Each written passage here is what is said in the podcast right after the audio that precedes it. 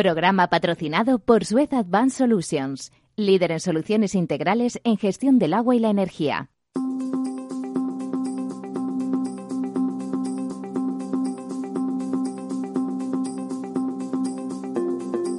El Estado Ciudad, con Ramiro Aurín y Diego Jalón en Capital Radio.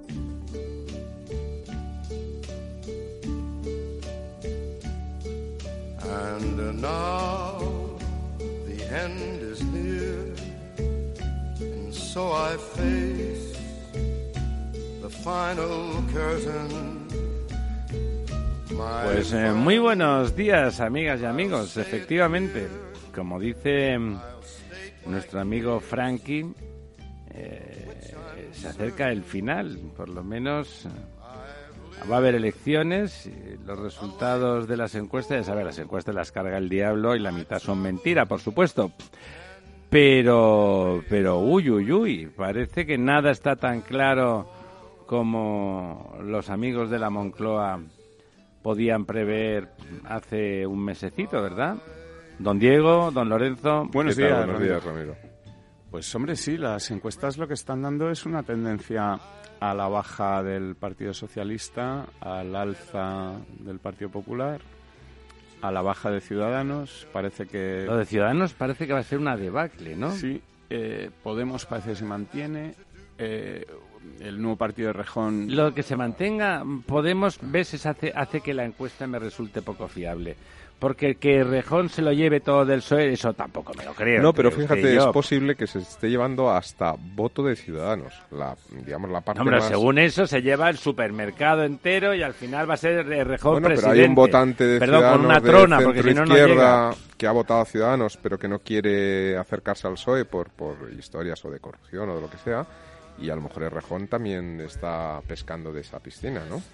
Eh, No sé. bueno, es lo que las encuestas pueden Me reflejar. parece que, que es divertido lo de es como lo del lo del Boris eh, que diciendo oye a ver estoy montando un pollo con esto del Brexit que es divertidísimo me parece que Sí, estas no. encuestas están hechas también en ese sentido vamos a divertirnos ¿no? el, el problema que tienen casi siempre las encuestas electorales en España cuando se trata de elecciones legislativas es y la, tan lejanas ¿no? es la, es la atribución de, di- de diputados, ¿no? Porque, como hemos explicado, aquí, creo que alguna vez lo he explicado, eh, si haces una encuesta con 5.000 eh, encuestados, eh, que ya es una encuesta grande, es Sí, una sí, sí, encuesta las potente. más grandes, sí. Si dividimos estos 5.000 por las 52 provincias en las que se atribuyen diputados, nos saldría prácticamente 100 cada, en cada provincia, pero luego no se hace así, es decir, se hacen muchas más encuestas en Madrid, en claro, Barcelona, claro, hay más etcétera gente claro lo cual acaba resultando en que a lo mejor en provincias como Soria, Teruel Hacen siete. hacen siete encuestas o diez o quince, ¿no? Y, es poco Claro, y significativo. son 15 personas Y que es- deciden lo que piensa la provincia de Soria Claro, claro. y al final acaba siendo complicado eh, esta atribución de diputados,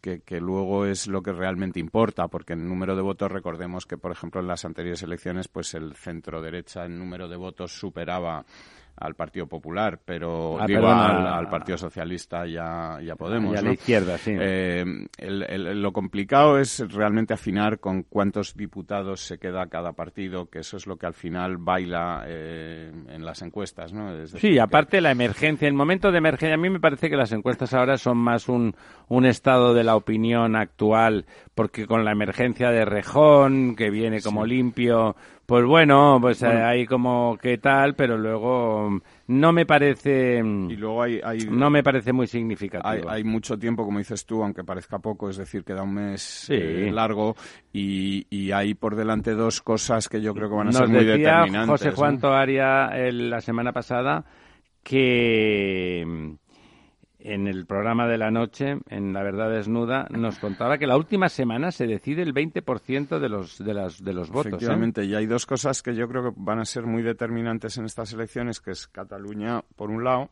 eh, en donde va a haber novedades, va a ver cosas, van a pasar Sí, cosas. sí, sí. Y... Ya lo decía Rajoy, son Sí, los catalanes son gente que hace cosas, o sea que van a sí. pasar cosas allí. Y, y pasarán cosas. Y, y luego hay otra que creo que es importante y si quieres hoy comentamos un poco. ha- Hay datos bastante preocupantes, pues tanto de la actividad industrial como de la creación de empleo, como de el, el PIB, etcétera. Entonces la economía yo creo que puede ser otra de las cosas eh, que marque al final estas elecciones, ¿no? Que ya no está la situación como estaba en abril para Pedro Sánchez, en el que podía presumir sí, de que entre un poco sí, el vector económico que estaba olvidado, el ¿no? factor miedo a, oye, que vuelven otra vez la, la crisis. Don Lorenzo, usted que es nuestro números, eh, salía hoy, estaba comentándose, están los datos ahí encima de la mesa, los españoles están ahorrando en lugar de gastar, no tienen problemas de crisis todavía, pero el recuerdo de, la crisis es reciente y fue muy dura. Y entonces algunos que la, soportaron, pero la, han sobrellevado, pero no es que fuese tampoco eh, muy fácil, están ahorrando. Han decidido que en lugar de consumir, empiezan a ahorrar. Sí, a ver, yo... ¿Puede afectar eso en las elecciones, como dice don Diego? ¿Qué le parece? Hombre, yo creo que puede tener impacto. A ver, en primer lugar, yo eh, veo que no solamente en España, sino a nivel global se está produciendo una, un estado de miedo eh, que puede llevar a lo que se llama la profecía autocumplida, ¿no? Sí, sí, el pánico que el hecho de que, claro, la gente tiene miedo, deja de consumir, al final se produce efectivamente la caída de actividad Hay despidos porque no hay actividad, porque por no disminución de consumo, ¿no? Pero yo sigo sin ver un elemento endógeno económico realmente para que se produzca una crisis. Quiero con esto decir el ciclo que otras veces que ha ocurrido esto, efectivamente lo que se produce es una ralentización y al final es como, eh, como los niños cuando para meterse al agua en una piscina cuando son pequeñitos y demás, ¿no? Eh, tienen miedo, tienen miedo hasta que ven que no pasa nada, entonces ya no tienen miedo, ¿no? Entonces yo creo que esto es una cuestión de que si realmente pasados X meses no ocurre nada, no hay ningún factor eh, exógeno a la economía que provoque realmente una situación de crisis, pues la gente volverá y, por tanto no habrá una crisis como la vivida en el pasado. Otra cosa es que hay muchos elementos es que hay mucha gente exógenos, ¿no? no, y sobre todo que hay muchos factores que podrían acabar desencadenando ese proceso. Me explico, tema del Brexit en el Reino Unido, tema de un posible conflicto en el Golfo Pérsico que llevara a un bloqueo de, del, Golfo. Bueno, un conflicto más violento, porque conflicto no, no, no, conflicto me refiero de guerra que llevara a que el precio del petróleo se disparara al doble, al triple o lo que fuera, ¿no? Eh, es decir, hay de verdad elementos de riesgo. de riesgo que son ajenos a digamos la evolución económica normal son eh, elementos políticos que podrían acabar desencadenando efectivamente un proceso de bueno, crisis siempre en las grandes crisis pasa algo no en, el, en la última la gran recesión eh, no fue político, fue económico, pero, eso sí fue un accidente económico. No, pero era endógeno, es decir, hay un sistema Las de burbujas, ya, pero hay un sistema de creación de productos que no tenían suficientemente colaterizados y eso lleva a que al final la pérdida de, valor de las garantías pues se desmonta. Es un elemento endógeno de la economía. Eh, ahora yo no veo un factor de estos. Es verdad que se ha vuelto a titulizar, pero las condiciones de las titulizaciones son distintas. No, no veo un elemento económico puro que nos lleve a una crisis como la vivida o un elemento de crisis. Y otra, otra pregunta en esa línea, antes de que pasemos con, con don Diego a un primer análisis de nuestras cosas habituales y después volvemos sobre los aspectos económicos. Eh, si parece claro, parece claro porque son números, no, no, es que parezca claro, es así, los españoles están ahorrando más, están gastando menos, por lo tanto hay liquidez en los bancos. Eh, ¿por qué no se produce inversión? Es un buen momento para que los que quieren invertir en, factores productivos, eh, hay dinero disponible. ¿Por qué no ocurre eso? No, sí, sí que lo hay. O sea, no es verdad. De hecho, Ahora, justo antes, están dando el parte que se habían incrementado de nuevo las hipotecas. Hay dinero, los bancos están volviendo a dar... No, hay dinero, eso sí, está claro. no solamente por Están el factor... dando el dinero, están facilitando... no solamente por el elemento de ahorro, sino también porque el Banco Central Europeo ha iniciado una nueva política de inyección de liquidez a los mercados. Es decir, ahora mismo, si algo sobra en la economía... Es liquidez. Efectivamente. ¿Por qué no hay inversión? Bueno, pues porque también eh, desde el periodo, que, ese es el elemento que de manera endógena la propia regulación económica impide que haya una crisis, si comparamos con el 2007, la regulación eh, bancaria en cuanto a la concesión de riesgo, a la concesión de, préstamos, es decir, la evaluación de riesgos de los bancos, es muy diferente. Hoy día no es tan fácil conceder un préstamo a cualquiera. Es decir, antes te daban un crédito hipotecario por el valor del 120% del valor de tasación de la vivienda. Hoy esto es absolutamente inviable, es totalmente imposible. Tienes que cumplir unos cumplimientos de capacidad de, devolución del préstamo, de pago, etcétera. Es decir, que ahora el problema no es que no haya dinero, no es un credit crunch, no es un, colapso de la liquidez. El problema que hay es que para conceder el dinero, la persona a la que se le concede el dinero tiene que tener capacidad de si pago. Hablamos de inversiones en negocios industriales. Yo, creo que hay otra cosa que es que también el, factor inestabilidad, el factor que no haya gobierno. Inestabilidad política. lo que hace es retraer muchas inversiones también. ¿eh? no, pero más que inversiones.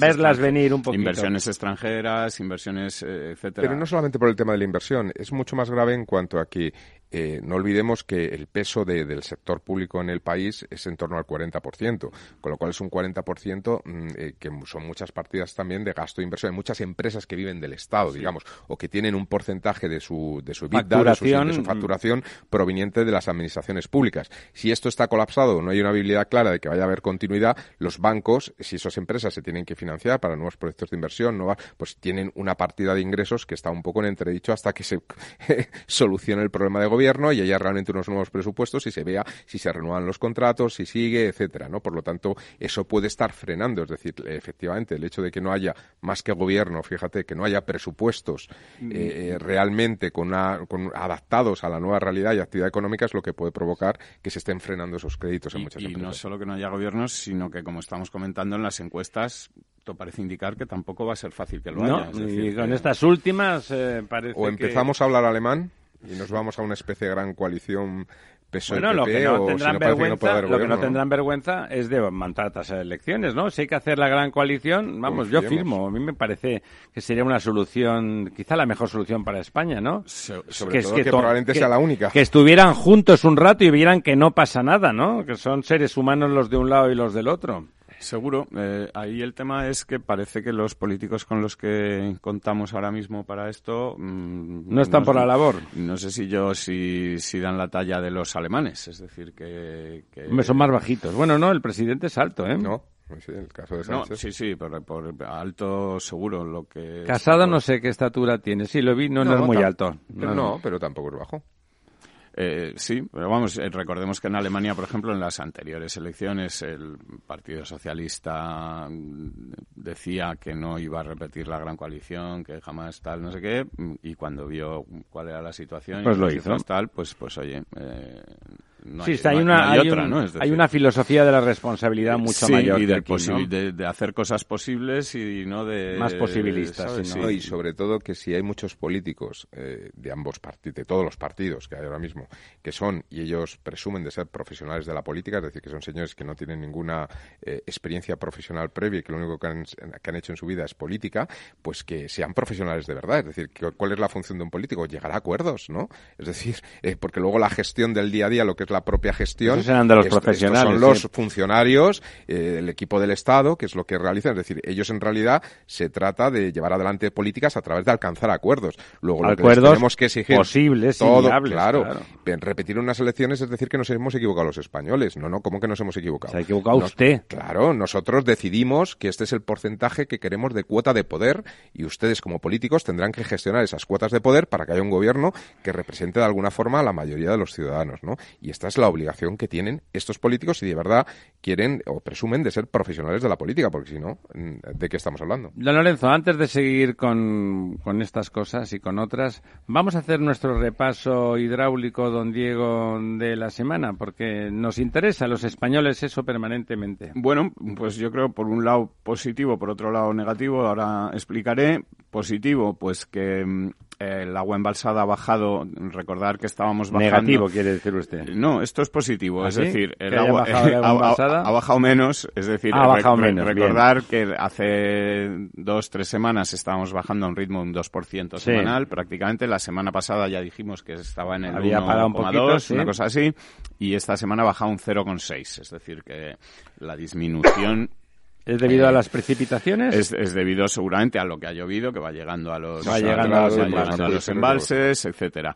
Aún así, negativo, pues seguimos en un 41% eh, en esta semana, eh, cuando la misma semana del año pasado estábamos en el 53 y Caramba, la 12 media- puntos. La media de los 10 años era también del 53. Son 12 puntos. Estábamos hablando que antes estábamos a 13, 14, es decir, Bueno, que, estamos a bueno, 12.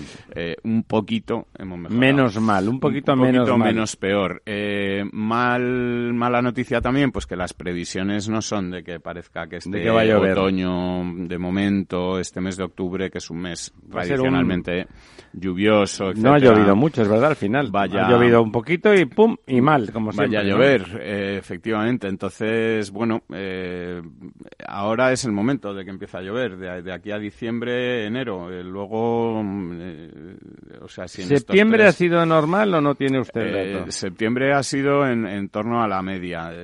No es un mes tradicionalmente lluvioso septiembre. El mes, digamos, más lluvioso, o los meses octubre, más ¿no? lluviosos son octubre, noviembre, etcétera. Son, y luego en primavera, en, en marzo, abril. Eh, pero claro, si llegamos hasta, hasta primavera sin que haya llovido, nos vamos a quedar muy pegados a la curva eh, del pánico, que es la curva de 2017, donde, donde No, no, como no llueva este, este invierno, no llovió en, en otoño, ¿no? Es decir, ahora es el momento en el que la curva, tanto del año pasado como de la media de los últimos 10 años, empieza a subir y de momento la que vemos nosotros en los gráficos es que se mantiene bastante pegada a la de 2017, mientras que, que la buena es... eh, Claro, si no lloviera, imaginemos una hipótesis radical de que no lloviera nada, perdiendo un 2% semanal, pues eh, tenemos 40%, 40 en 20 semanas nos comíamos Nos las comíamos reservas, las de una reservas. forma simplista, Efectivamente, pero sí. vamos, va por ahí el asunto. Sí, eh, esperemos... 20 eh, semanas la son cosa- sí. No, y cinco sobre meses todo- escasos. Y sobre todo que si siguiera la pauta del año pasado, cuando se inician las lluvias, es en la primavera. Esto, esto Siempre, eso es lo normal. Claro, pero esto, esto es, sí, pero esto es muy importante porque si las lluvias se producen ahora o a partir del invierno y se producen las nieves, las nieves son son Son recarga, son, son depósitos, quiero decir, son como si fueran presas naturales, porque Son ahí está. y cuando se llega al deshielo, pues empiezan a vaciar, que, que de alguna forma poco a poco y por tanto adecuándose al consumo que tenemos. Sí, sí. Si llueve en primavera, como no se forman las nieves, son Año más de- necesarios que año nunca. de nieves, año de bienes. Claro, son más necesarios que nunca esos pantanos o esas infraestructuras de agua que, que, que están en situaciones a para que veces sea límite, ¿no? interanual, para que sea Claro, interanual entonces el proceso. un cambio de ese proceso de captación de agua por el cambio climático obligaría a pensar muy en serio una nueva, un nuevo plan hidrológico nacional que de alguna forma establezca los nuevos requerimientos y los nuevos recursos necesarios y las nuevas infraestructuras necesarias en, este, en, ese, en esa nueva realidad, ¿no? Bueno, y luego si quieres, por dar ya las últimas pinceladas a esto, pues Sí. por cuencas, eh, la cuenca del Segura es de las pocas que aumenta, eh, vuelve a aumentar un 0,50 y pico, pero vuelve a aumentar. Bueno, ten en cuenta de lo que Eh, estamos hablando, efectivamente, es está-. Está, ya en el 28, por encima del 28%. Eh, y el resto de cuencas pues di- disminuyen todas. Lo único que disminuyen pues en, en- en porcentajes pues mucho más bajos de lo que estaban disminuyendo hasta ahora. Eh, la cuenca del Tajo baja solo un 0,25% pero claro sigue estando en el 34% agua embalsada que es eh, digamos una situación pues muy cercana a lo que está el Júcar, ¿no? Que es una de las cuencas tradicionalmente estresadas, sí. ¿no? Eh, la cuenca del Guadiana con un 38%, la cuenca del Guadalquivir con un 35%. Bajan todas muy poquito, bajan en torno al 25, el 30%, ¿no? Pero están en cifras, pues, pues ciertamente preocupantes. La cuenca del Ebro baja un 1,32, pero está bastante mejor, está en el 47% y a partir de ahí pues eh, las cosas parece que están mejor en todo el norte, etcétera. ¿Lo del Duero? La cuenca del Duero está en el 42% y baja un 0,60. Todas las grandes cuencas están estresadas, ¿eh? Porque Eh, la todas- del Ebro, todas un por- 40, to- todas por debajo del todos 50%. por debajo del 50. Las grandes que Claro. son Tajo, Guadiana, Guadalquivir, Ebro y Duero eh, son las que están por encima de los 3.000 hectómetros, eh, de- perdón, de los 7.000 hectómetros cúbicos de, de capacidad. Eh, ya a partir de ahí el Júcar son 3.300, Sí, las son demás más son chiquititas, mucho más sí. pequeñas, pero estas, digamos, cinco grandes, pues están todas debajo del, del 50% y varias de, de ellas, tres de ellas por debajo del 40%, ¿no?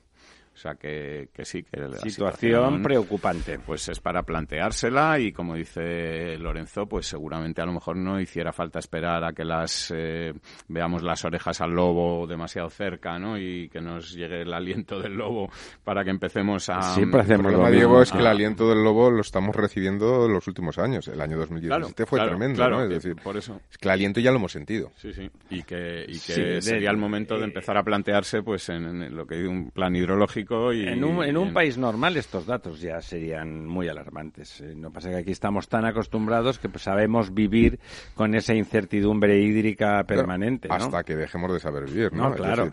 hemos presumido de red eléctrica hasta que de repente un millón de personas en las Islas Canarias dejan de tener electricidad, ¿no? Con todo lo que ha supuesto, casi a punto de perder investigaciones de primer ¿Eso cuándo ha ocurrido? Pues, eh, Tenerife, sí, ahora lo comentaremos. Este, eh, ha habido un apagón el, el, domingo. este fin de semana. Que además, bueno, menos mal que era domingo, dentro de lo que cabe. Sí, sí, menos mal. Pero nueve horas y pico sin, sin luz en toda... Puso en peligro muchas investigaciones científicas que estaban sujetas, bueno, a las cámaras de conservación, etcétera, ¿no? En, toda Gran Canaria, eh, sin una sola explicación. nueve horas. Sí, esto fue el domingo y a día de hoy, que es miércoles, todavía estamos esperando que Red Eléctrica nos explique qué es lo que ha ocurrido. ¿Fue culpa de Red Eléctrica? ¿No fue culpa del proveedor? Red Eléctrica es la que está encargada de que eso funcione y la que ha dicho que, bueno, que se ha debido a un fallo. Energía llegaba, o sea, no era el problema era que no se distribuyó. A un fallo. quedó cortado. sí, ha habido, parece ser, un fallo en una, en una estación de distribución eh, y, lo que te digo, no sabemos absolutamente nada de por qué ha ocurrido. Cara de circunstancias. Sí, y lo malo es eh, lo que dice Lorenzo, pues hombre, cuando uno mm, dice, pues si esto ha ocurrido, se puede arreglar porque sabemos, mm, digamos, el lo que ha ocurrido y, podemos aplicar un tratamiento. Pero como no sabemos lo que ha ocurrido y nadie nos lo explica, pues eh, no, y, Diego, y Diego, que aparte de que efectivamente se pierden alimentos congelados, se pierden investigaciones. Sí, sí, en las casas es un pequeño desastre. se pierde un montón de cosas, pero se puede sobrevivir 24 horas sin luz, digamos, en, como una situación límite, ¿no? Pero 24 días sin agua eh, no se puede sobrevivir. Es decir, que hay elementos... 24 horas sin agua. No, no, me refería a 24 días porque si es un problema de sequía no es un problema de, ah, bueno, de que se ha roto una canalización o lo que es que no hay agua, ¿no? Es claro, cuando no hay agua, es decir, cuando fallan las infraestructuras del agua, el problema es que no captas el agua. No me estoy refiriendo a una ruptura de una gran canalización que sí, que sería el equivalente, unas horas sin agua y tal, pero bueno, eso se soluciona y también no pasaría nada. No, yo me refiero a que realmente cuando no tenemos las infraestructuras que gestionen los recursos, esto es un problema, ¿no? Bueno, volvemos también, eh, volvemos en, en un par de minutos, en tres minutos y seguimos, seguimos con el tema capital para nosotros y para el país.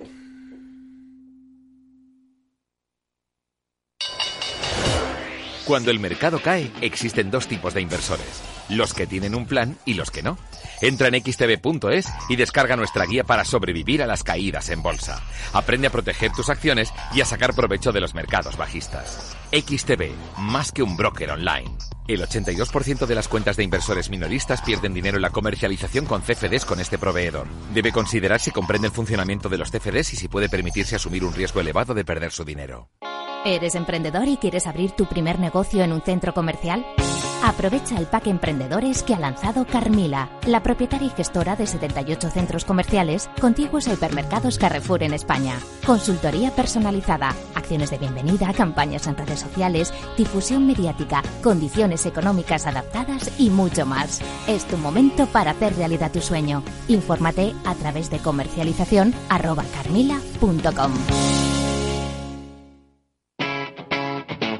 Capital Radio. Cuando comenzábamos, en el año 95, no imaginábamos que 20 años después más de 100.000 personas utilizarían nuestras herramientas de inversión. En cada nuevo reto que emprendemos ponemos lo mejor de nosotros mismos. En VisualChart queremos avanzar y por eso hemos lanzado nuestra propia agencia de valores, Esfera Capital. Esfera Capital, un broker de inversores para inversores. Si quiere conocer nuestro trabajo, visítenos en esferacapital.es. Capital Radio Madrid 105.7 Gráficas Naciones. Más de 50 años de experiencia en el sector de las artes gráficas. Apostamos por la última tecnología tanto en impresión offset como en digital y gran formato. Realizamos todo tipo de impresión. Tarjetas de visita, folletos, libros, vinilos, decoración y montaje de stands. Más información en el 91 629 2145 o en gráficasnaciones.es. Esto te estás perdiendo si no escuchas a Luis Vicente Muñoz en Capital, La Bolsa y la Vida. Si esta fuera mi, la inauguration speech de John Fitzgerald Kennedy, pues diría que no se pregunten ustedes qué puede hacer la seguridad social por ustedes, sino qué pueden hacer ustedes por la seguridad social. Pues después de 130 años, la seguridad social, que ha servido admirablemente bien a la sociedad y a la civilización, está exhausta. No te confundas. Capital, la bolsa y la vida. El original.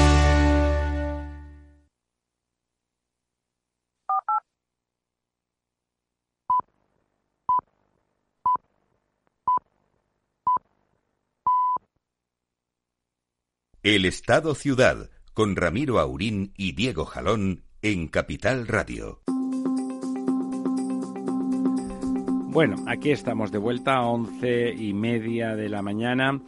Y bueno, estábamos ahí envueltos en, esa preocupación que parece que mientras los políticos se debaten eh, en su fracaso, porque el no llegar a acuerdos el no llegar a acuerdos eh, realmente es el fracaso de los políticos, como decía don Lorenzo, ¿no? O sea, están para eso, están para llegar a acuerdos en función de cómo votemos los españoles, que sea representativo, que no sea lesivo para los intereses generales. Y bueno, mientras, mientras están en lo suyo, pues resulta que el, agua se va acabando, que el cambio climático afecta, que, que, de golpe las situaciones de seguridad hídrica general, ya sea por sequía o por inundación, pues empiezan a no estar claras porque el panorama, el paradigma, el paisaje es cambiante en los tiempos que corren, lo sabemos. Por lo tanto, necesitamos un gobierno que haga cosas normales. No es que sean difíciles de hacer, pero difícilmente en esta época de cambios eh, las decisiones se pueden tomar sin gobierno. Por lo tanto, vamos a ver si se produce esa gran coalición, que parece que a lo mejor es lo único posible. A mí me parecería bien, ya lo decía antes. Permíteme, Ramiro, un comentario a las palabras que has dicho, eh, porque además lo comentaba antes de entrar al programa con Diego. Eh, de la velocidad del cambio climático, que ya hay muchos científicos en la reunión que tuvieron la semana pasada en Naciones Unidas que decían que esto iba muchísimo más rápido de lo que habían previsto incluso las previsiones más pesimistas y mucho más intenso de lo que habían previsto estas mismas eh, previsiones más pesimistas. Eh, yo que, como sabéis, tengo una vinculación fuerte con, con Irlanda. El año pasado hubo un huracán que llegó a Irlanda, Leslie, eh, y entonces la prensa local eh, decía que desde 1950 y tantos no habían llegado vientos de esa violencia, etcétera, etcétera, a la isla, ¿no? Con lo cual ya indicaba ese cambio climático. Bueno, eh, o simplemente que el periodo de retorno de ese tipo de fenómeno tal. Claro, el problema está en que ahora están que mañana llega otro mucho más virulento. El es este, el Lorenzo se llama, es un poco anónimo. Pero en dos años seguidos aparecen dos huracanes y el segundo, el que viene ahora, más del doble de potente que el del año pasado. Esto un poco va en esas palabras de ese Comité Internacional de Naciones Unidas, el, panel, Internacional de Naciones Unidas que decía que la cosa iba mucho más rápida y más eh, intensa de lo que habían previsto las peores previsiones. ¿no? Sí, a ver, yo creo que aquí con esto lo que hay es un problema tremendo eh, en el sentido de que todas las previsiones que se hacen de clima eh, para el próximo mes no se aciertan, las que se hacen para el año que viene tampoco, pues por supuesto, y las que se hacen de aquí a 2030 o 2050, pues... Eh, no, lo que no, son previsiones, son escenarios. en este escenario, ¿qué pasaría? Luego, cuando contrastas que realmente ese escenario se acelera con respecto al que habías dicho, te preocupas más, ¿no? Es, por ejemplo, nos enseñaba eh, el, catedrático maestro de ecologistas Francisco Díaz Pineda, en programa, para preparando el programa que esta noche en la Verdad Desnuda tenemos, que viene, eh, como invitado, nos enseñaba unas fotos de la familia real de Alfonso XIII patinando en el, en el lado del retiro. del retiro helado, que era una cosa que pasaba con cierta frecuencia, ¿no? y patinaban allí en invierno, pues cuando helaba, que era pues con cierta frecuencia. Eso ha desaparecido, ¿no? ¿Usted, don Diego, lo ha visto alguna vez eso? Yo en el retiro no he patinado nunca. Eh, yo sí, a ver, yo sí recuerdo, pero mm, también es que son, son recuerdos y cosas. Eh, eh, evidentemente antes nevaba más en Madrid. Eso es así. Eh, eh, yo de pequeño, yo era de Barcelona y en Barcelona no nevaba nunca Era más y siempre daba envidia que en la tele salía que en Madrid nevaba pues Sí, un sí. invierno sí y otro no, ¿no? En Madrid nevaba más a menudo, ahora nieva de forma muy esporádica. eh, los, parece que los veranos son más cálidos, los inviernos también son más cálidos, etcétera. Eh, eh, yo lo que veo ahí es el problema, es decir, eh, eso es así. Eh, el problema es eh, qué se hace para evitarlo, si es que se puede evitar, y, ¿Y cómo nos adaptamos, y qué se hace todo? para adaptarse, Claro, claro, claro. lo- porque aquí el, el gran problema es no poner el acento en, en la adaptación, que digamos es lo, lo Sí, que... lo que sí- lo que pueda, pero vamos Claro, a adaptarnos eh, seriamente, eh, ¿no? eh, poner el acento en la adaptación, que es lo que sabemos que podemos hacer. Claro. Es decir, lo Que otro, hace calor, me quito lo ropa, que otro, hace frío, vaya me usted- pongo, ¿no? Vaya usted a saber si reduciendo las emisiones un 20, un 30, el grado sube un grado y medio, baja un grado y medio. mm, Ahí yo no me fío de esas No, previsiones. es que son dos decir, cosas distintas. Claro. Hágase lo que se pueda en esa línea, pero por supuesto hágase sí o sí, el- el, proceso de adaptación. El proceso ¿no? de adaptación es el que, el que Nos va a permitir nos- sobrevivir. Nos va a permitir sobrevivir, exactamente. Eso es lo que, lo que en fin, yo creo que es a, a lo que menos estamos apostando y lo que más eh, deberíamos. Bueno, porque en realidad apostar, como es lo que más se puede hacer es lo que miramos más de soslayo, porque un plan de adaptación, el tema hídrico que estamos diciendo, Efectivamente. pues han vuelto otra vez las inundaciones que hacía, es verdad que se habían relajado y de golpe empiezan a haber épocas más tormentosas, más violentas y a pesar de que nuestras infraestructuras son mejores que el de las épocas en que se producían desgracias, como están cambiando a peor, pues empiezan a ser insuficientes. Vamos a pensar esas infraestructuras en el tema que nos ocupa siempre al principio del programa de cómo están nuestras reservas hídricas.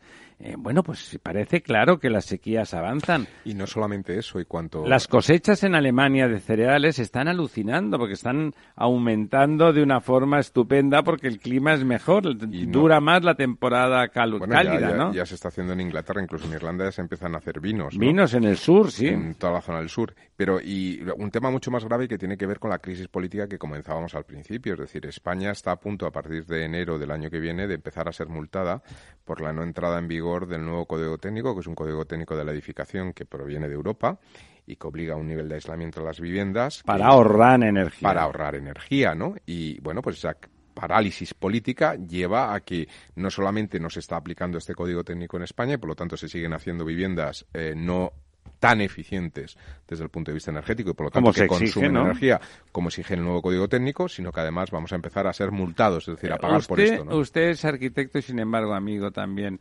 Eh, ¿Por qué no se es, es- es- un código técnico de la edificación es una cosa que se escribe, se redacta, viene dado de Europa, se publica y ya está?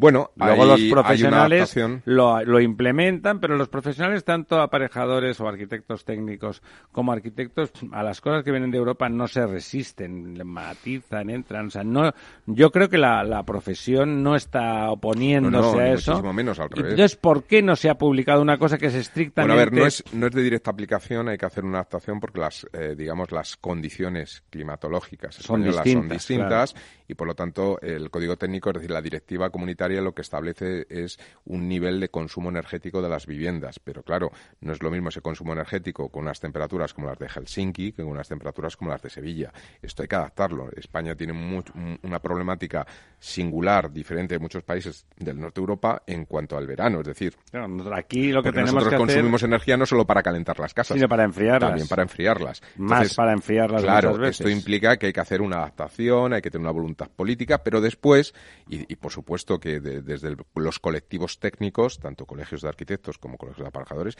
encantados, porque eso significa construir mejor, es un servicio mejor que se presta a los ciudadanos y, Y es una actividad nueva. Y, es una actividad nueva y además implica incluso desde el punto de vista egoísta, toda la adaptación de las viviendas antiguas Trabajo. implica trabajo para el colectivo. El problema está en los intereses que pueda haber básicamente en los propietarios de suelo, porque el suelo tendrá que bajar de precio. ¿Por Porque- qué? Pues porque la construcción con este nuevo código técnico Es se puede cara. incrementar entre un 15 y un 20%, pero el valor de venta final de un inmueble es el que es, que es el mercado, La con lo cual lo que es el tendría que ser impermeable a eso, don Diego. ¿Qué querías Bueno, decir? eh, por un lado, eh, si las viviendas son más eficientes, etcétera, igual se pueden comprar más caras porque me voy a gastar menos en mantenerlas. Es decir, que, Ya, podría haber eh, un- puede haber ahí un tal. Y luego t- también una ventaja, esto que dice Lorenzo, de que en España gastamos o vamos a gastar y con la tendencia que parece que hay cada vez más en enfriar que en calentar, que es que eh, para calentar eh, eh, es complicado utilizar ciertas energías renovables, mientras que para enfriar es, es mucho más fácil, en el sentido de que las placas fotovoltaicas funcionan muy bien en verano, que es cuando hay que enfriar. Claro, cuando hay que enfriar. sí. Mientras que las eh, estas mismas Sí. placas funcionan mucho peor en invierno, que es cuando está, hay que calentar. Eso ¿no? está bien visto. Eh, por, por cierto, quiero volver a recordar una de esas cosas que decimos periódicamente, y es el, lo vergonzoso que resulta que haya mucha más energía solar instalada en Alemania, que tiene no sé cuánto por ciento Mucha menos número de horas solares y de solares menor que en. España, ¿no? Efectivamente. Y, y Por las digo- políticas estupendas que han tenido nuestros Claro, gobiernos al claro. respecto. Eh, sigue habiendo una confusión tremenda. Eh, yo ahora mismo estoy pensando en instalar unas placas solares en mi casa y, y fíjate que sigo de cerca el sector, etcétera, y, y sigo teniendo grandísimas dudas en muchos aspectos de regulación, ¿De qué hacer, puedo no? hacer, de a qué tengo derecho, de qué no, de qué, qué tiene que hacer la compañía eléctrica. O sea, no es una cosa, mm, digamos, sencilla y que cualquiera diga, ah, pues mira, esto es hacer tal, tal y tal y se acabó. Es, Hay una asociación Ampier Sí, sí, claro. con la que hemos estado en contacto más de una vez que les recomiendo porque ellos Sí, sí, no, que al clarito. final acaba siendo esto, pues que, que tienes que buscar un experto, un asesor, un alguien que te... Sí, sí, lo ponen tal, difícil. Las que no es- eléctricas, desde luego, no han es- estado es- por la labor, No eso es una cosa decirlo, sencilla. ¿no? Las eléctricas están empezando ahora a ver que hay negocio en ello, eh, están Bueno, empezando... que ellos pueden hacer Sí, negocio. que ellos pueden hacer negocio con esto. Eh, naturalmente te ofrecen hacer todo el pack completo, ellos Claro, tal, no sé qué, que al doble de precio de lo de lo que harías hace- tú, porque además que- no es muy difícil de hacer. Efectivamente, y porque además, sobre todo, ellos subcontratan a alguien para que lo haga. Es decir, que, ¿Qué es lo que harías tú que- que- que directamente? tú contratarías directamente a esa persona. Entonces, eh, bueno. No, y sobre todo con el tema, de, por ejemplo, de placas solares, de placas fotovoltaicas, el precio ya está muy competitivo. es Sí, decir, sí, es- Ah, y el la rendimiento es enorme, Rendimiento, rendimiento por precio. Me Sí. refiero a precio en cuanto a rendimiento, es realmente eficiente. Es difícil que esas placas fotovoltaicas caigan mucho más de precio. Son unas inversiones que se amortizan ahora mismo en 3, 4 años. Sí, eh, la problema, dificultad o la barrera que todavía está existiendo, pero que tiene que ver más con el tema del invierno, es en el tema de la acumulación, ¿no? Es decir, las, las baterías, Sí, por las forma, pilas, ¿no? Esas baterías de litio que ahora ya empieza a haber incluso Tesla, eh, Sí. los coches tienen unas baterías de hogar que son muy caras, Son ¿no? muy caras y poco eficientes, y duran, duran- poco. y duran poco, es decir, claro, tienen es- una- un ahí es donde de hay un recorrido muy grande desgastan, a mayor ¿no? eficiencia. Sí, tienen una posibilidad de, de precio. 8.000 ciclos de carga, por ejemplo. Entonces, Ya. una vez que se han cargado 8.000 veces y descargado 8.000 veces, hay que tirarlas y hay que Ya. comprar otras. Y vale Entonces, una pasta, Valen claro. mucho dinero, es, es dudoso que esto se amortice, etcétera. Y ambientalmente Eh, tampoco debe de ser y, muy... y ti- y tienen también el problema del espacio que ocupan, Son de, grandes, de claro. sus de sus condiciones de mantenimiento, no se pueden poner en sitios donde hace demasiado calor, donde hace demasiado frío, etcétera. Entonces, eh, Son delicaditas. Sí, efectivamente. son Ahora, con un diseño excepcional, como los coches. Sí, ¿no? Son muy bonitos. Son muy bonitas. Pero claro, y luego hay otro problema con, con la fotovoltaica que estamos eh, comentando, que es eh, la regulación para los edificios, etcétera, comunes. Es decir, todo esto es muy sencillo cuando uno vive en una casa, mm, digamos, unifamiliar y eh, decide uno mismo lo que hace, pero cuando hay que poner de acuerdo a una comunidad de vecinos grande, pues eh, los problemas se multiplican por 500, ¿no? Es decir, que, que, que no es sencillo que esto... No, no, no, claro, claro. eh, Bueno, se- cuando se- vean, cuando la gente se dé cuenta de hasta qué punto es rentable, porque lo es, y es verdad que mm, las, la, además ahora con poquita superficie el rendimiento es muy alto porque las placas son muy buenas y realmente se Ya ni siquiera necesitan inclinaciones de 45 grados, pueden estar todo, casi todo es planas, mucho más fácil. Con 10, eh, la 15 que se me grados ya Como son dice don muy Diego, en rendimiento 3-4 muy alto. años se amortizan las inversiones y si uno tiene una edad suficientemente joven en una casa, eso significa una autonomía, Una autonomía muy grande. descomunal, ¿no? Sí. Dejar Sí. de tener ese gasto. ¿no? Ahorros eléctricos y además menos emisiones, menos... Claro, eh, además beneficios para el planeta, pero para el bolsillo también. Eh, que es por donde al final acaban viniendo los beneficios para el planeta. Es decir, la Por el gente, bolsillo. eh, cuando la gente diga, coño, es que con esto mm, me ahorro dinero, pues eh, se pondrá Sí, a hacerlo. ya, decir, ya, ya se ahorra dinero. Ahora, lo que pasa, como usted dice, Ujú. lo hacen difícil. Usted es una persona con fundamentos y con tal, y lo decide y le está costando, ¿no? Le está Ujú. costando Sí, que sí. llegue la información. Hay una desinformación muy grande. Las Muy- eléctricas muy durante grande. tiempo se han dedicado a desinformar sobre, sobre este tema, ¿no? Antes de pasar a las noticias, y enseguida lo hacemos, quiero hacer un recordatorio de que estamos en la Semana de la Ingeniería de Madrid. Tuvo la semana pasada doña Lola Ortiz, decana del Colegio de Ingenieros en, en, en Madrid, que es el mayor de, es la demarcación mayor de España en número de colegiados y hacen una serie de actividades que ya han tenido, esta es la quinta semana, han tenido muy buena acogida en general, es una aproximación a la sociedad y a los niños y a los jóvenes para que, por un lado, se conozca en qué consiste el trabajo de la ingeniería civil y, por otro lado, pues promover eh, que la gente, que los muchachos y las muchachas más capaces vayan a estudiar ingeniería de caminos, ingeniería civil, porque eh, después en, en la época de la crisis, entre la dificultad que de por sí tiene la carrera y, y de golpe cayeron mucho los puestos de trabajo, pues parece que no estaban en su mejor momento. Bueno, se está recuperando, aunque eh, sigue siendo la expectativa de salir al extranjero sigue siendo alta. ¿Tenemos ahí alguna de las cosas que hacen en esta sí, semana? Sí, sí. eh, bueno, eh, la semana que en realidad comenzó ayer eh, con la inauguración, digamos, oficial eh, y ayer se hizo una visita al túnel de la innovación y desarrollo de demostración en la que bueno, pues en la Plaza del Callao está instalado y se puede seguir visitando durante toda la semana, etcétera. Eh, eh, hoy, en concreto, las actividades que hay, eh, a esta ya no llegan ustedes, que era un taller de juegos lógicos y taller de de nubes, de marshmallows de estas eh, en, en, la plaza de Callao, que empezaba a las 10 y supongo que hasta ahora ya habrá terminado. Y luego a las 7 de la tarde hay un taller de objetivos de desarrollo sostenible en la ingeniería, que es también en la plaza de Callao, que es un poco el punto neurálgico de esta, de esta semana centro, de, centro. de la ingeniería. Mañana habrá un taller de montaje de cúpula invertida, también ahí en la plaza de Callao, un taller de firmes de carretera innovadores reciclando árido siderúrgico, eh, un mentoring de hackathon, un taller de caminos sin plástico y una proyección de una película, La ciudad oculta, Audito en el auditorio de la Fundación Canal.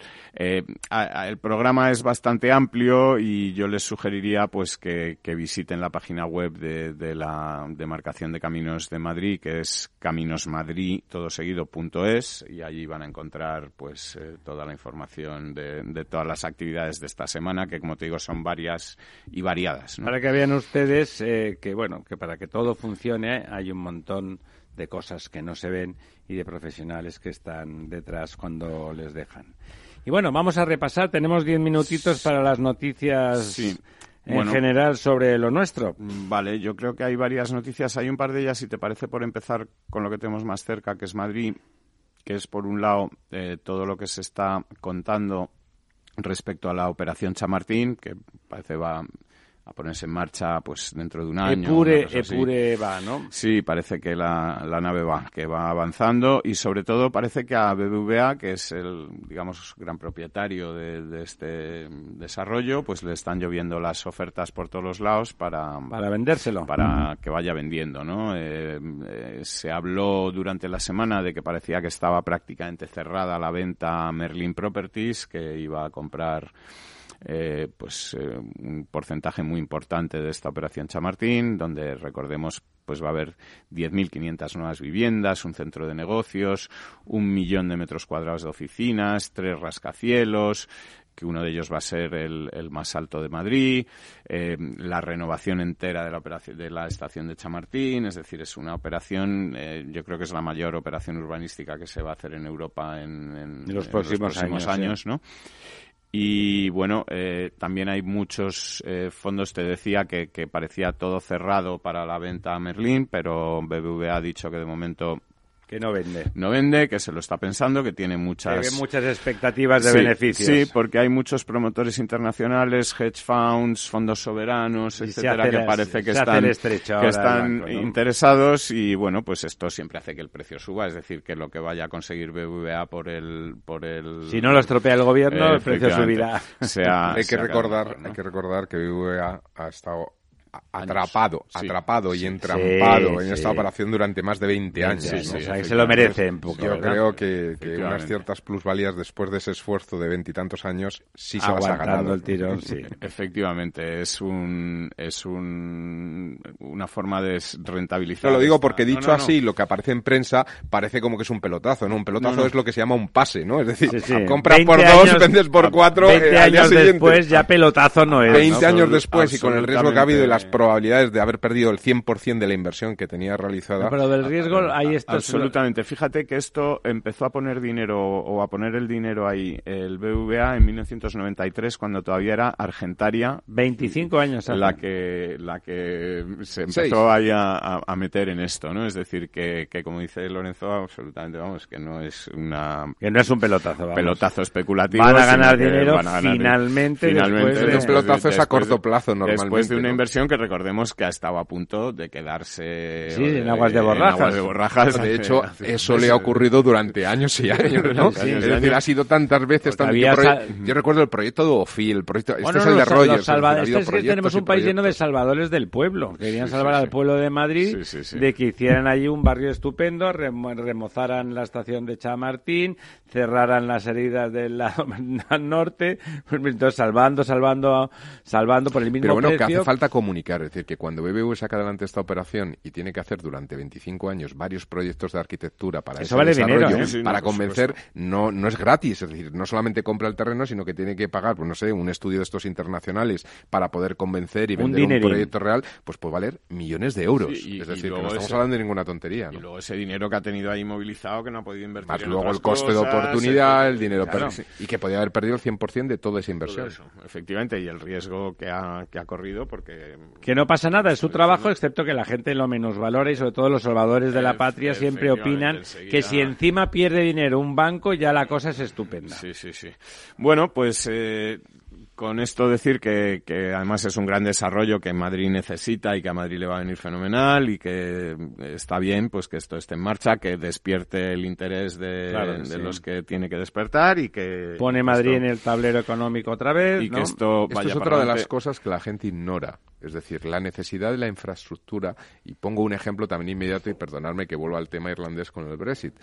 Por culpa del Brexit, el lugar natural por idioma, pero sobre todo por temas jurídicos, porque tiene la misma legislación, es que la City se hubiera trasladado a Dublín. Pero no había edificios para poder trasladar a la City. ¿Qué ha pasado? Que casi todos ha tenido que ir a París, que era la única, la única ciudad europea que tenía una infraestructura eh, de oficinas con toda la defensa, todos los barrios de... que si, si Madrid hubiera tenido este Madrid Norte en ese momento, momento, pues quizá nos, hubiéramos llevado a algo. Y eso implica puestos de trabajo, eh, actividad económica, etcétera. La Defense fue precisamente una mm, cosa muy similar a esta operación Chamartín, es decir, es una operación en la que se construyó un nuevo eh, gran cantidad de suelo, de oficinas. Ellos lo tienen más claro los franceses, la grandeur, de golpe hay que hacer algo. Y el, y el proyecto de la defensa es, desde mi punto de vista, es de más dimensión, sobre todo más, más, enfocado sobre todo al tema, al tema negocio. Esto también, pero, fue un proyecto que se, ha diluido. La defensa estaría más cercano a los primeros proyectos de, la operación Chamartín, me estoy refiriendo hace 15 años, eh, desde el plan Bofil, etcétera, ¿no? Efectivamente.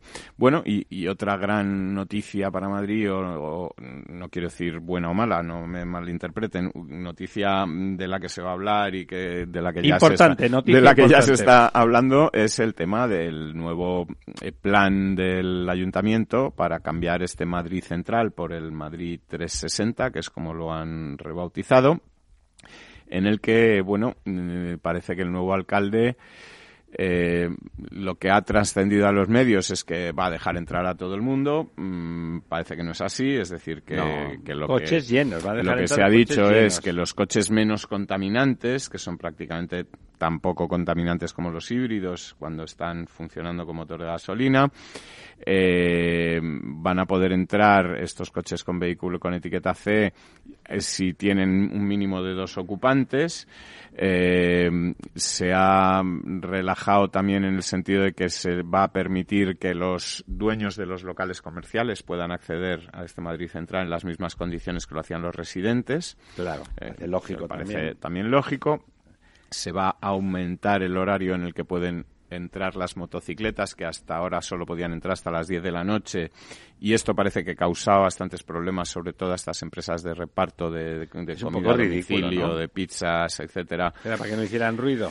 Eh, sí, pero es que parece ser que es a partir de las 10 de la noche cuando a la gente le Claro. apetece cenar y pedir las pizzas y Sí, estas cosas. cenar a las Entonces- 6 de la tarde es lo que se está llamando merenda. Entonces, eh, bueno, pues parece que, que van a ampliar esto hasta las, hasta las 12, pero además es que este nuevo plan de, de Almeida, eh, pues implica también una renovación de calderas, eh, en fin, él de lo que habla es de que todo... Vamos, a hablar, vamos a hablar de contaminación, pero Sí. vamos a hablar de contaminación. Claro, ¿no? él lo que él lo que dice o lo que al menos ha explicado en su presentación es que lo que él pretende es que Madrid tenga un aire limpio todo Madrid y no solo una zona central eh, de Madrid. Oye, cual- nos parece bien. Lo cual parece, pues en cierto sentido lógico. Otra cosa es que el- mm, se vaya a conseguir con el plan o no, es decir, que el plan esté bien articulado, pero de entrada la idea de que sea, eh, digamos, todo Madrid el que se beneficie de un aire más limpio y no solo una zona que mm, esté, digamos, bloqueada y que produzca un atasco a su alrededor,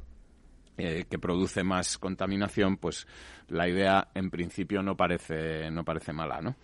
¿Alguna cosa más? Tenemos un minutito. Pues eh, en un minutito la CNMC, como llevamos varios días comentando, vamos, varios ya casi algún mes, ¿no? Comentando este tema desde que la CNMC mm, hizo esta propuesta de pegar, digamos, un recorte a las retribuciones que se hace a las eléctricas y a las gasistas para para distribuir su gas y electricidad. Eh, parece que está complicándosele este, este asunto y ahora ha sido el Consejo del Estado eh, el Consejo de Estado el que ha empezado a, a decirle a la CNMC que no va a dar el visto bueno a esta a esta a este borrador a esta normativa que tiene que ser el, el ministerio el que el que se lo dé y que el Consejo de Estado, digamos, lo que ha dicho es yo no me quiero meter aquí, cuando la CNMC esperaba, digamos, un visto bueno del Consejo de Estado para que reforzara su postura y poder hacer fuerza. Pero si te he visto no me acuerdo. Ministerio, el, el Consejo de Estado no, no ha pasado por ahí y, y parece que esto se complica. Tanto es así que Naturgy, que por ejemplo había anunciado que iba a poner a 300 trabajadores en, en reducción En stand-by, de en momento stand-by, nada, de- ¿no? ahora ha dicho que bueno que ya no serán 300 que serán 100 y que vamos a ir viendo cómo van las cosas porque parece que las Que la eléctricas están empezando a ver y las gasistas que igual esto no sale adelante. Bueno, señores, ya faltan cuatro minutos para el mediodía y es el momento de dejarles a ustedes con sus cosas. Disfruten, disfruten de los cielos de Madrid si están en Madrid y disfruten en general de la vida, carpe diem, hasta el próximo miércoles, si nuestros políticos nos empeñan en otra cosa.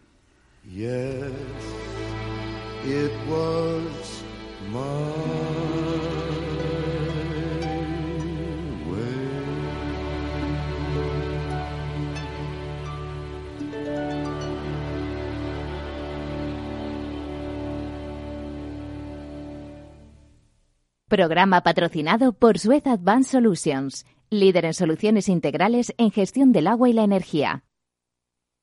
El próximo 3 de octubre, Mercado Abierto emitirá un programa especial sobre la jornada Nuevas Tendencias a la Vanguardia de la Inversión, organizada por Ibercaja y con la participación de BlackRock, Robeco, Invesco e Ibercaja Gestión. Sigue la emisión en directo de este especial junto a los principales protagonistas del sector, en el que se desgranarán las claves de las nuevas tendencias de inversión y las oportunidades del mercado. Escúchanos el 3 de octubre de 3 y media a 6 y media de la tarde en Capital Radio.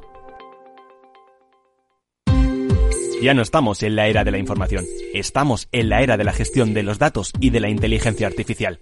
El tratamiento inteligente de estos datos proporciona un valor enorme a las empresas en sus procesos de negocio. En Piper Lab ayudamos a nuestros clientes a tomar decisiones de negocio basadas en datos. Escúchanos todos los lunes a las 10 y media de la mañana en el espacio de Big Data de Capital, la Bolsa y la Vida. Tu radio en Madrid 105.7, Capital Radio. Memorízalo en tu coche. Si te gusta la cocina gallega de siempre, en el Mesón Gallego 1 y el Mesón Gallego 2 encontrarás los mejores pescados y mariscos de las costas junto a recetas de la Galicia interior, además de las carnes de Sanabria y los mejores embutidos de Zamora y nuestra terraza. Te esperamos en la calle Muller 35, teléfono 91 579 3623 y en la Plaza de la Remonta 13, teléfono 91 579 0769. Una recomendación del programa gastronómico Mesa y Descanso. La bolsa como no te la habían contado. Yo sufría como un perro cuando empecé en bolsa. No pequen por vicios de la voluntad. En es un clásico hinchapelotas. No, coño, que sigue siendo el mismo valor absoluto. Eso es lo que no va y eso es lo que vamos a tener que pagar. El mercado sin tapujos. Cada tarde te espero de tres y media a seis y media en Capital Radio. Mercado abierto. Imprescindible. Disfruta de la mejor cocina gallega en Montes de Galicia. Todo un clásico moderno en el barrio de Salamanca. Disfruta de la variada dieta atlántica, de las mejores carnes y pescados tratados con respeto y transparencia y regados con una de las mejores bodegas de la zona. En grupo, en familia o en pareja, Montes de Galicia te ofrece el espacio perfecto en cada ocasión. Únete a El Viajero de la Ciencia todos los jueves a las 10 de la noche en Capital Radio. Acompáñanos por todo el mundo en nuestra búsqueda de las noticias más impactantes sobre ciencia y tecnología. Síguenos en las redes sociales y en el podcast buscando El Viajero de la Ciencia. El Viajero de la Ciencia, con Carlos Alameda. Capital Radio. Siente la economía.